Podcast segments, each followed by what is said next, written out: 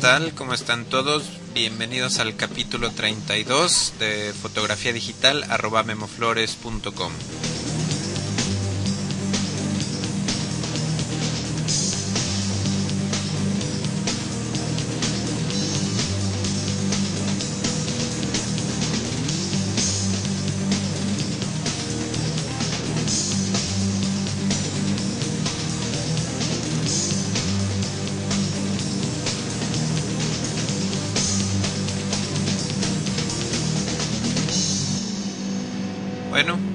están todos, bienvenidos a este capítulo 32 de este taller en línea sobre fotografía digital.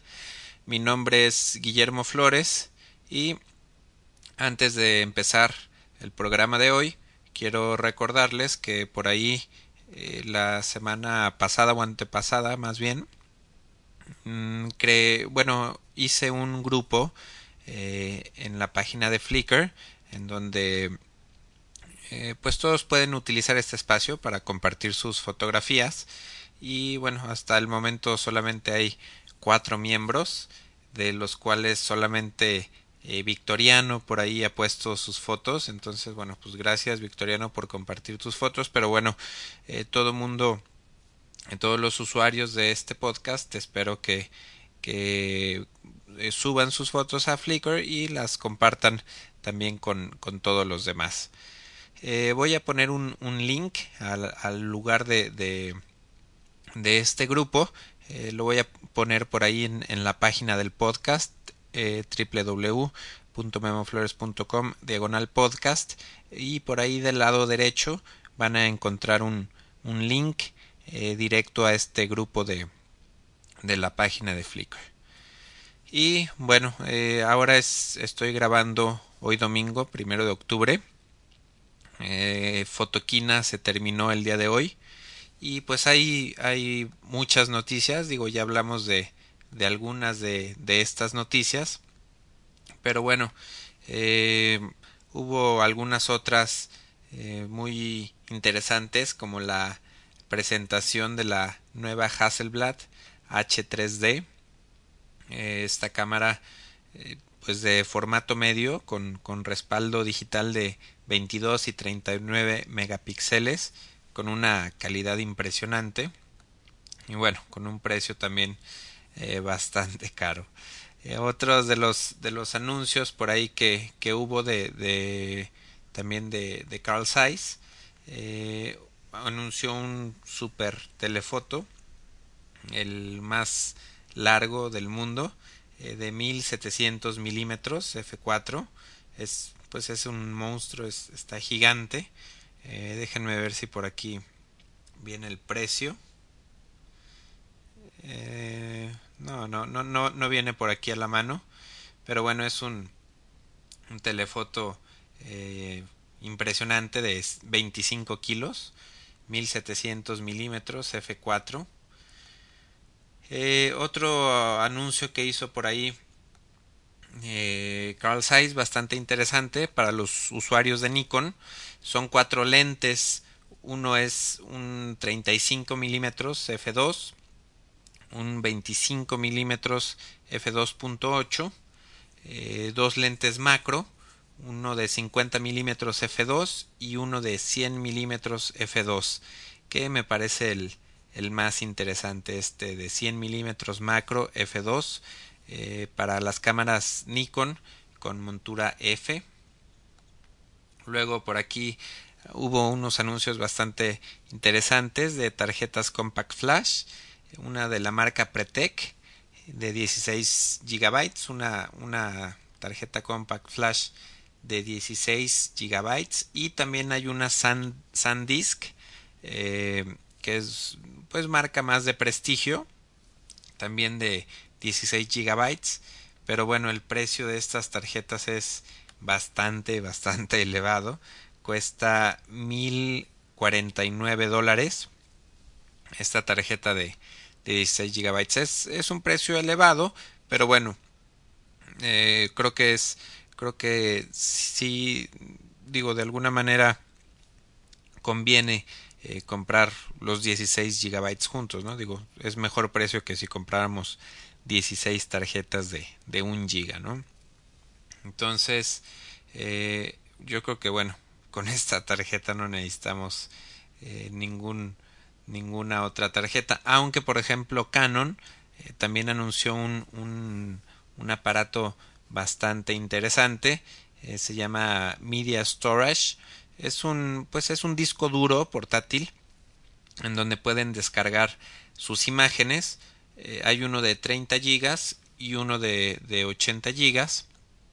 Eh, pues de alguna manera puede puede ser como pues un dispositivo parecido al, al iPod en donde pueden eh, también escuchar archivos MP3 por ejemplo.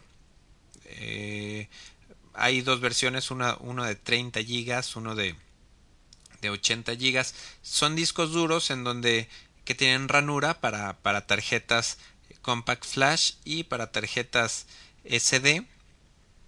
Entonces, bueno, ustedes, eh, pues es un dispositivo portátil con una pantalla bastante grande, con, con un navegador donde pueden dar zoom a la imagen.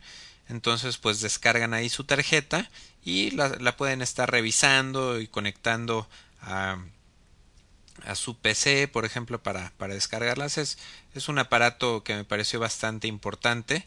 Eh, tiene una pantalla de 3.7 pulgadas y bueno eh, aquí eh, quiero quiero pensar quiero anticipar que muy próximamente va a haber dispositivos de este tipo inalámbricos por ahí Microsoft ya anunció un, un aparato muy parecido al iPod se llama el Zoom y este aparato es para también escuchar música pero si por ahí se le da soporte a a los archivos JPG y a los archivos RAW, pues muy pronto podremos tener un, un pues un disco duro para guardar nuestras imágenes vía Wi-Fi, vía algún adaptador eh, Wi-Fi que, le, que ya existe de Canon y de algunas otras marcas y para que a través de este de esta red inalámbrica, bueno, estemos pasando nuestros nuestros archivos, nuestras fotografías a una laptop o a un disco duro portátil, ¿no? Para,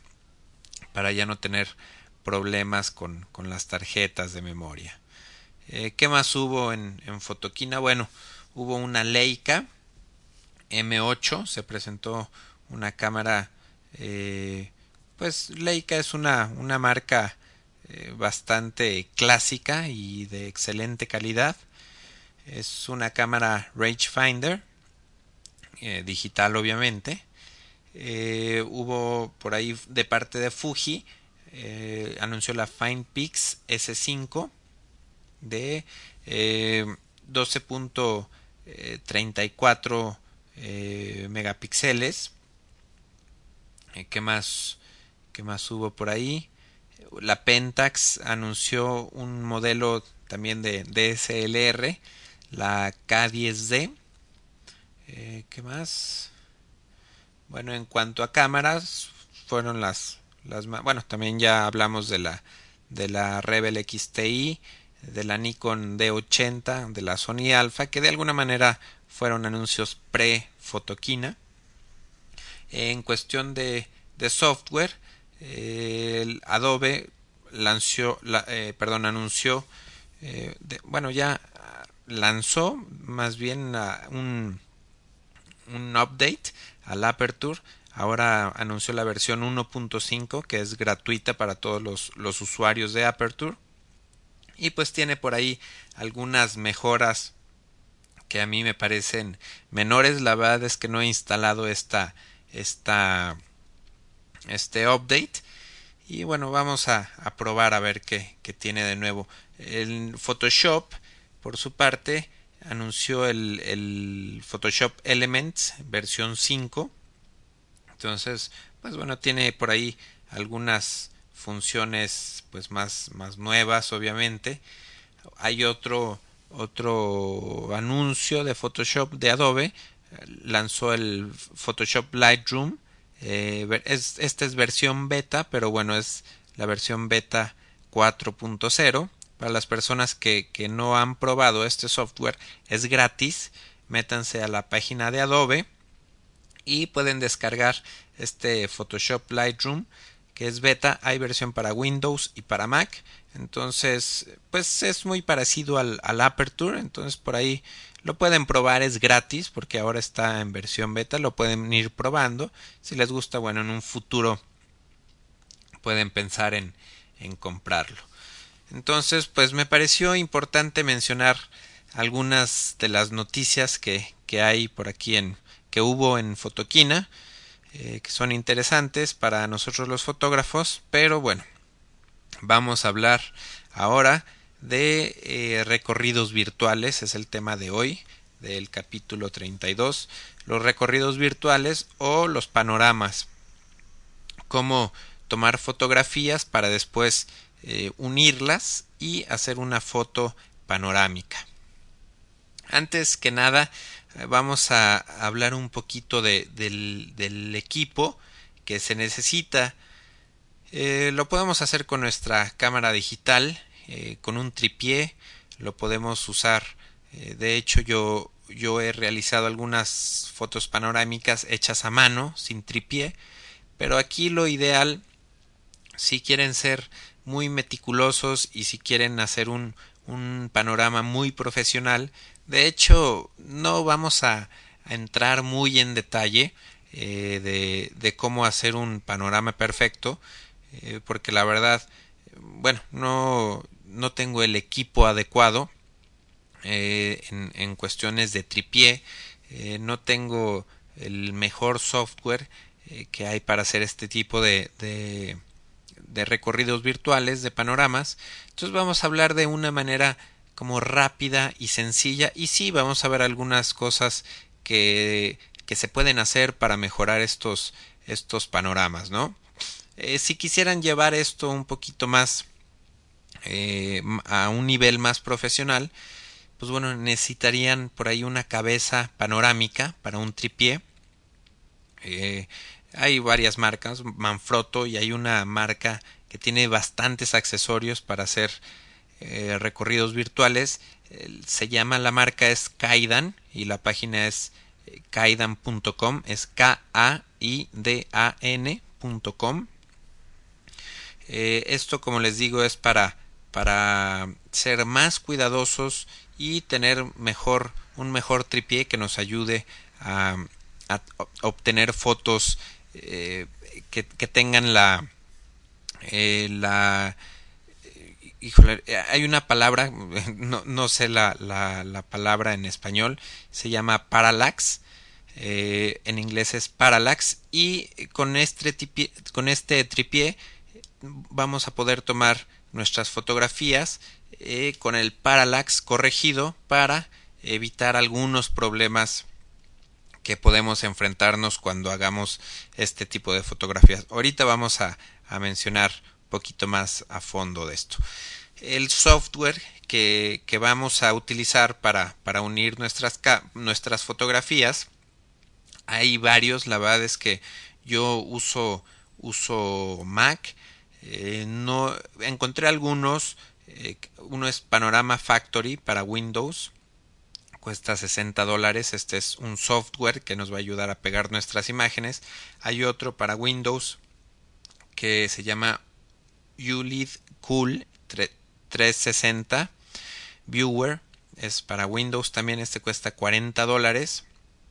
Hay otro que se llama Auto, Auto Stitch que es para el Windows también este es gratis y como les digo yo no como no tengo Windows no he tenido oportunidad de probar estos programas eh, los se los menciono porque estuve investigando y creo que son de los más populares eh, para, para Mac hay, hay una marca de software que se llama Kekus. Eh, pueden ver la página es kekus.com.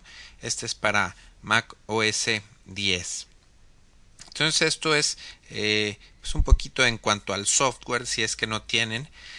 Pero aquí lo, lo, más interesante y donde, donde yo, yo tengo por ejemplo desde que compré mi primera cámara Canon, me viene con un CD en donde viene una aplicación que se llama PhotoStitch. esta aplicación PhotoStitch de Canon eh, hay en versión para Windows y para Mac. Entonces, bueno, por ahí todos los, los usuarios que tengan cámaras Canon, pues va, de hecho con este software vamos a, a poner el ejemplo eh, con el software de PhotoStitch y por ahí le voy a pedir de favor a, a Numael que, que, le quiero enviar un saludo. Eh, no sé si, si él conozca alguno para Nikon o eh, si Nikon ofrezca también este, este software para unir fotografías. Eh, lo podemos hacer también en Photoshop. Eh, Photoshop nos ofrece una pues una herramienta para, para hacer unir fotografías. En fin, les menciono todo eso porque hay infinidad eh, de software, hay bastantes marcas.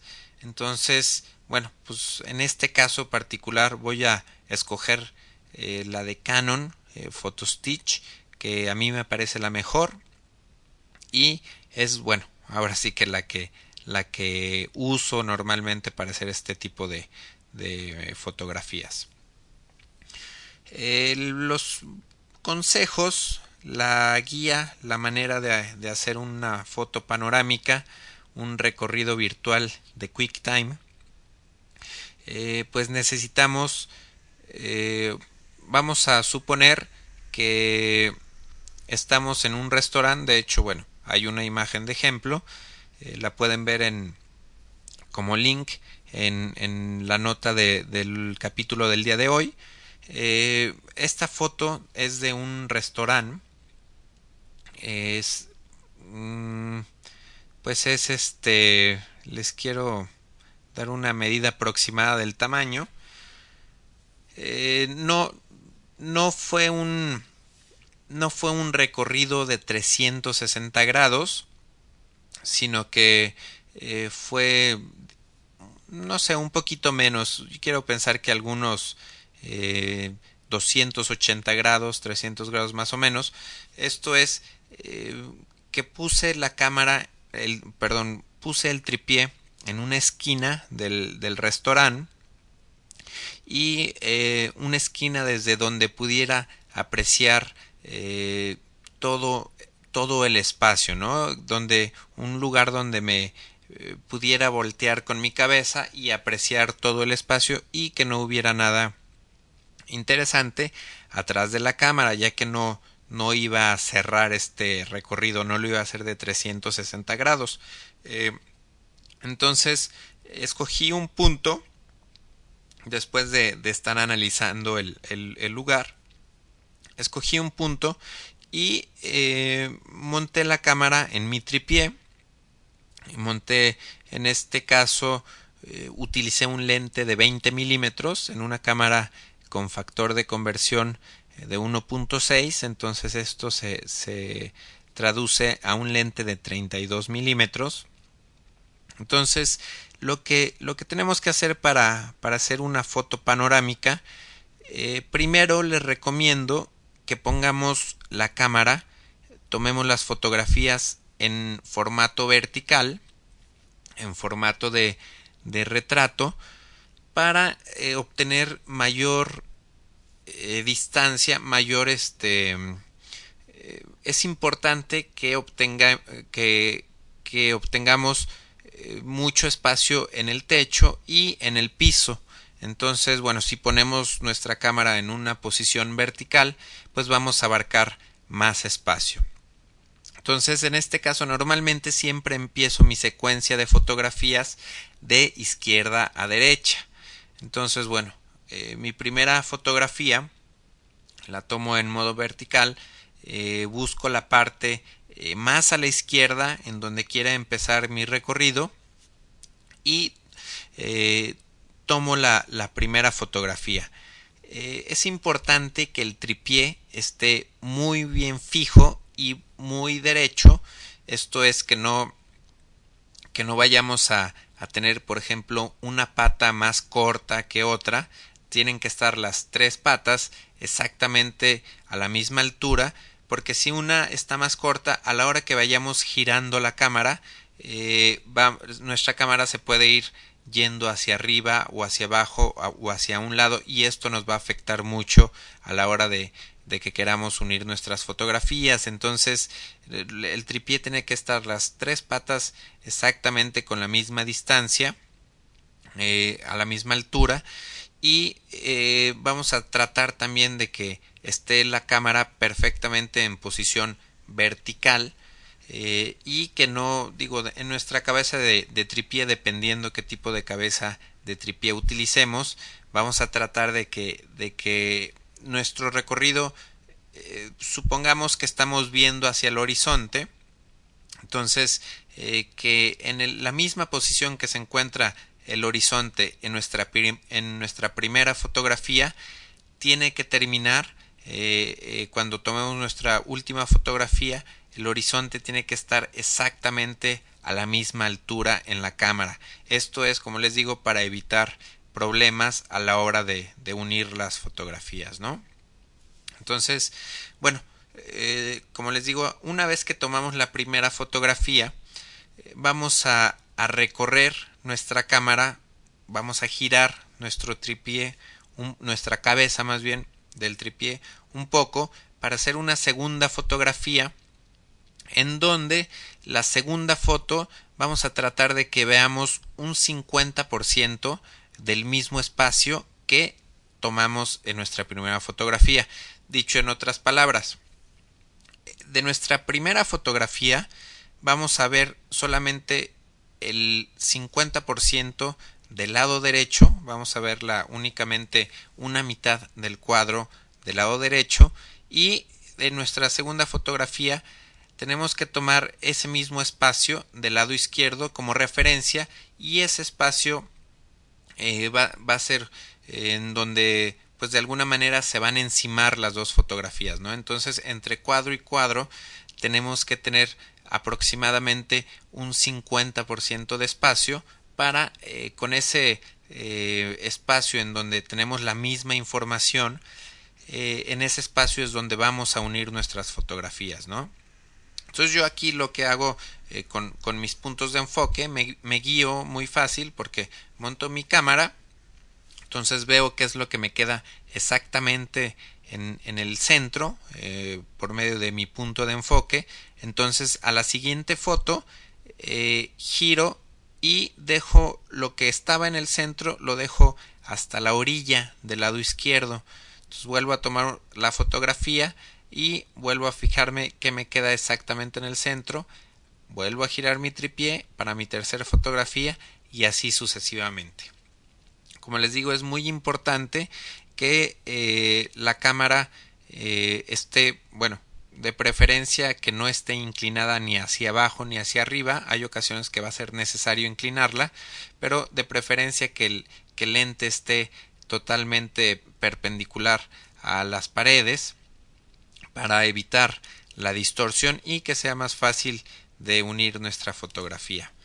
Eh, hay unas también vamos a a tratar de tomar nuestras fotografías, nuestra secuencia de fotos, bueno, pues sí es importante que, que las tomemos en RAW por si después queremos corregir colores. Eh, se lo recomiendo tomar en RAW a la hora de convertirlas y, a la hora de hacer el, el, el panorama en sí podemos descomprimirlas a un 50% o a un 25% del tamaño para no trabajar con fotografías tan grandes. Vamos a cuidar también es muy importante que la secuencia de fotografías eh, lo hagamos con un enfoque manual.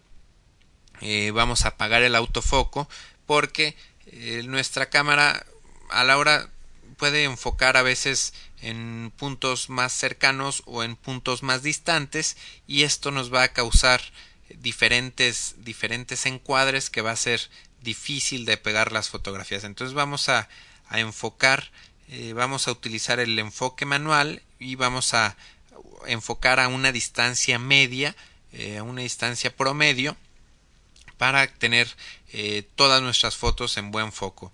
Aquí también como vamos a tirar con tripié, bueno, podemos utilizar aperturas muy cerradas como un F11, un F16, un F22 para tener mucha profundidad de campo y que todo, todos nuestros, nuestros planos estén en, en buen foco. La apertura vamos a tratar de que sea la misma en todas las fotografías. Eh, de hecho, bueno, pues, les recomiendo que sea la misma, ya que si cambiamos en una foto la apertura, eh, si por ejemplo algunas las tomamos con F8 y algunas con F16, F22, vamos a tener diferentes profundidades de campo y esto también nos va a causar problemas a la hora de que queramos unir nuestras fotografías. El balance de blancos lo vamos a hacer manual también. Si por ahí utilizan el, balance de blancos eh, automático, bueno, hay que eh, ponerlo en modo manual. Esto es solamente en el caso que estén tirando sus fotos en JPG. Si tenemos, si tiramos nuestras fotos en RAW, no vamos a tener este que preocuparnos por el balance de, blancos. En la exposición vamos a tratar. A mí me gusta hacer eh, mis fotos de estos recorridos virtuales con una sola exposición, con la misma exposición. Esto, si hay partes más oscuras o si hay partes más brillantes, bueno, de alguna manera sacar un promedio, una exposición media, para hacer todas mis fotografías con la misma exposición. Si no es posible, si hay muchos, este, muchas luces diferentes o si está muy dispareja, muy, muy oscura, eh, de un lado, muy brillante de otro lado y no podemos hacer nada al respecto, no podemos rellenar y nuestra única opción es ajustar la exposición. Bueno, podemos hacerlo, aunque les digo no lo recomiendo mucho, podemos eh, compensar la exposición, pero vamos a tratar de que no sea más de un paso entre foto y foto. Esto es, a lo mejor entre mi tercera y mi cuarta foto tengo que ajustar la exposición, tal vez eh, hacer un poquito más rápida la velocidad o más lenta la velocidad. Recuerden, no vamos a mover el diafragma, si necesitamos ajustar la exposición, lo vamos a hacer con la velocidad. Entonces, eh, si digamos estamos haciendo todas nuestras tomas con un treintavo de segundo, pues bueno, en donde tengamos que cambiar nuestra, nuestra velocidad, vamos a tratar de que no sea más eh, de un sesentavo o eh, de que no sea menos de un quinzavo de segundo. Esto es para que no sea más de un paso entre foto y foto dependiendo la, la velocidad que estén utilizando, ¿no?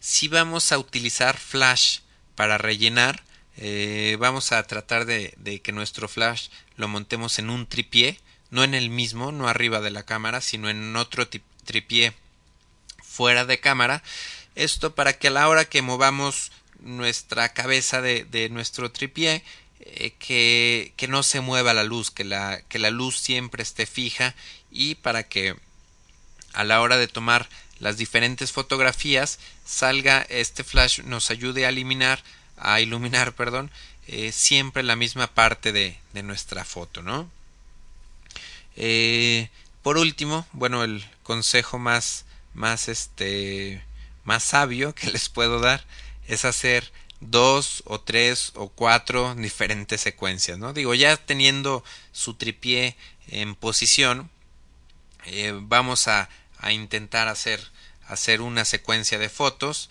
Una vez que la terminaron, vamos a regresarnos, vamos a, a, reacomodar todo eh, las patas de nuestro tripié, eh, los ajustes de la cabeza, vamos a, a a dejar tal vez un poquito más o menos de espacio entre foto y foto.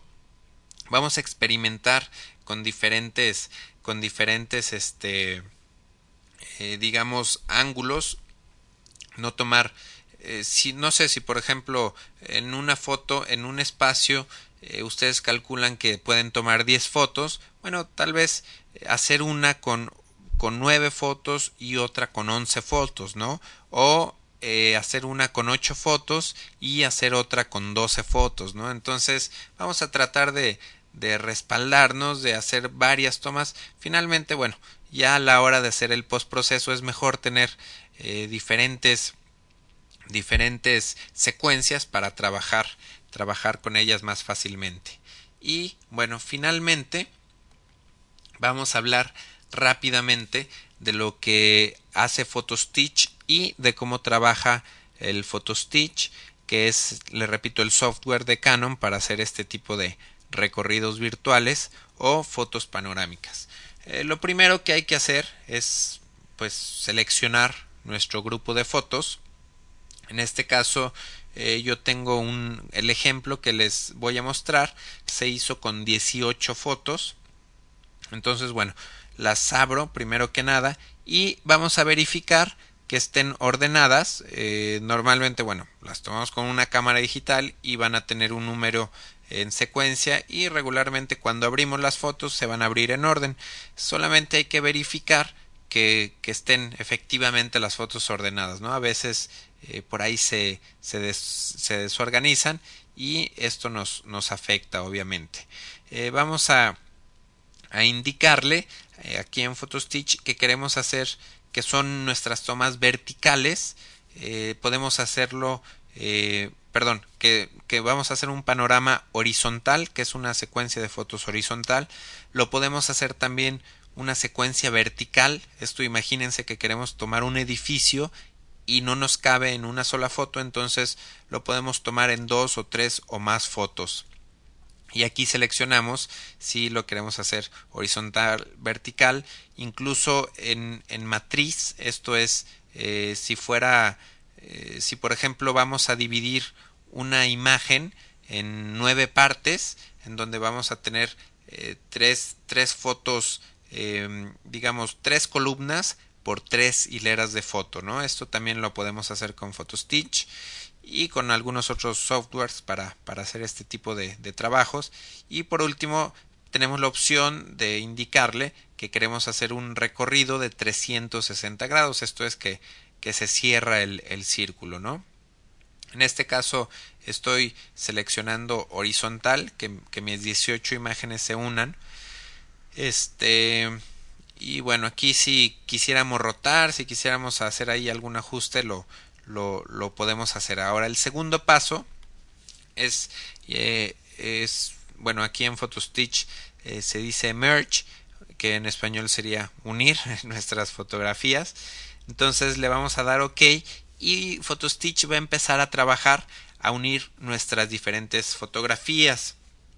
Aquí eh, en algunas ocasiones nos pregunta, aquí en este caso no me preguntó, porque PhotoStitch está reconociendo que estas fotos se tomaron con una cámara Canon y eh, sabe en la informa información EXIF de las fotografías sabe qué lente se utilizó entonces por eso ya no me está preguntando qué lente utilicé. Eh, si en algunos otros softwares es importante indicarle al, al programa qué lente utilizaron para que el el programa haga por ahí sus, sus ajustes y sea más fácil unir las fotografías.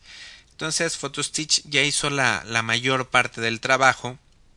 Eh, ahora solamente lo voy a revisar, voy a ver cómo lo hizo. Si por ahí encuentro que en alguna parte de, de, mi, de la unión de las fotografías eh, no está bien hecha o si por ahí veo un defecto, eh, lo puedo hacer yo de modo manual puedo por ejemplo eh, escoger las dos fotos y ponerla manualmente una encima de otra o puedo escoger algunos lugares como indicativos por ejemplo una lámpara eh, la pongo la escojo en una foto y la arrastro hacia la otra foto y de esta manera indico algunos puntos en común para ayudarle un poquito al programa a, a decirle dónde, dónde es donde tiene que hacer la unión de estas fotografías.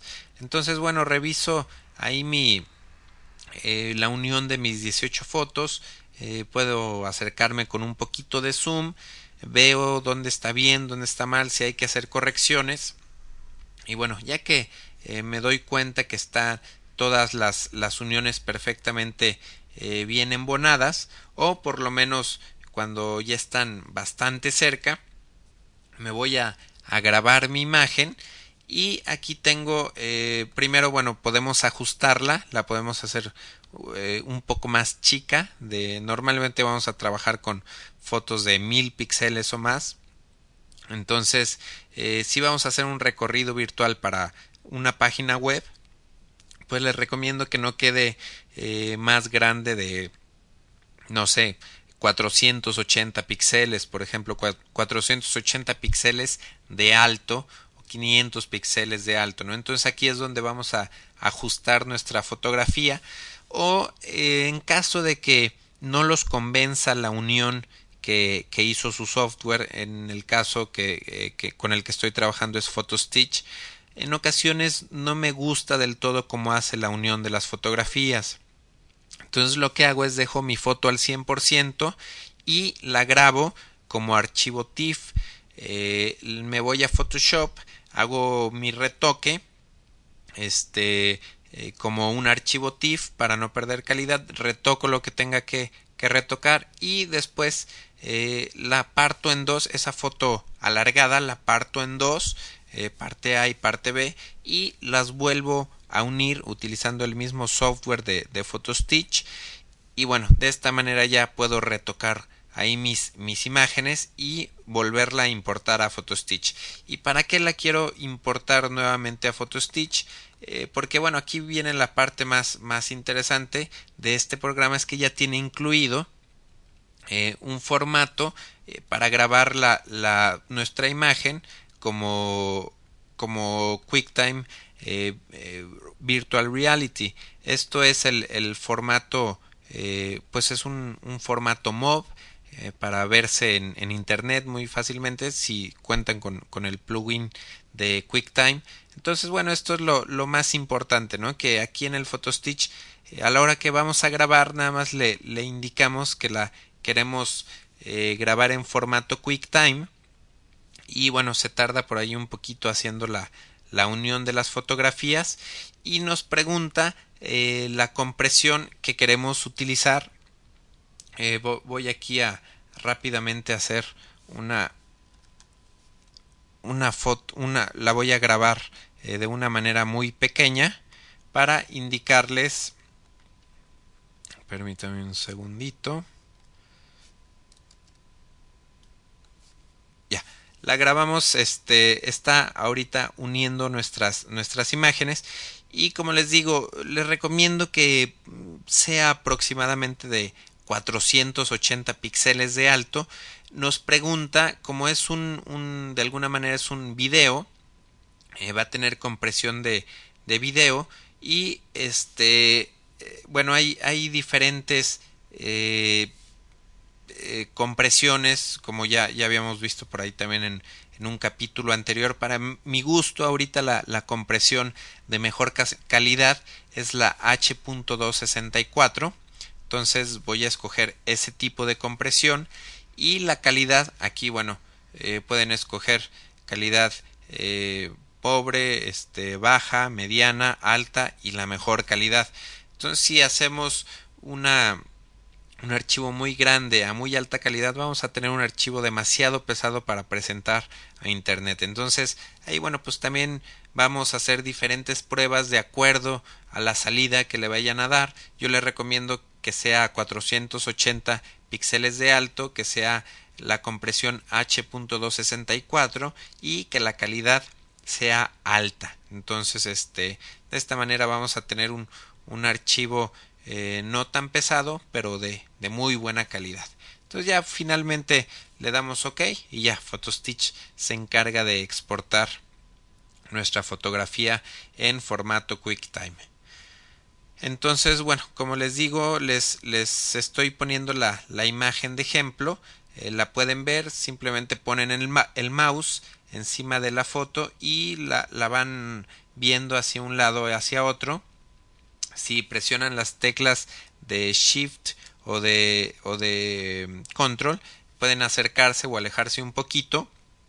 Y bueno, esto es, este ejemplo tiene algunos defectos eh, les digo, yo no soy muy cuidadoso ya que la mayoría de estos, eh, de estos archivos los utilizo solamente para, para verse en, en la web. Entonces, bueno, en, como no soy como no son muy grandes estos archivos, bueno, no necesitamos tanta calidad y tanto detalle. Entonces, eh, me parece que, que está, digo así a simple vista, se ve bastante bien por ahí si se fijan con mucho cuidado van a observar algunos pequeños defectos, pero bueno, la idea es de que, de que ustedes mejoren por ahí estos, estos detallitos. Entonces, pues bueno, esto fue todo el, el capítulo de hoy. Nos pasamos ahora sí un poquito de, del tiempo. Pero bueno, ya saben, me pueden escribir. Mi correo es info arroba memoflores.com y también eh, pueden participar en los foros la semana que, que viene. Eh, a lo mejor no estoy por ahí muy activo en los foros.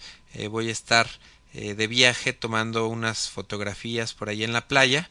Entonces, este, eh, pues voy a tratar de, del capítulo siguiente hablar un poquito de, de estas fotografías que, bueno, me parece que puede ser un tema interesante que sería fotografía de, de modelos en locación.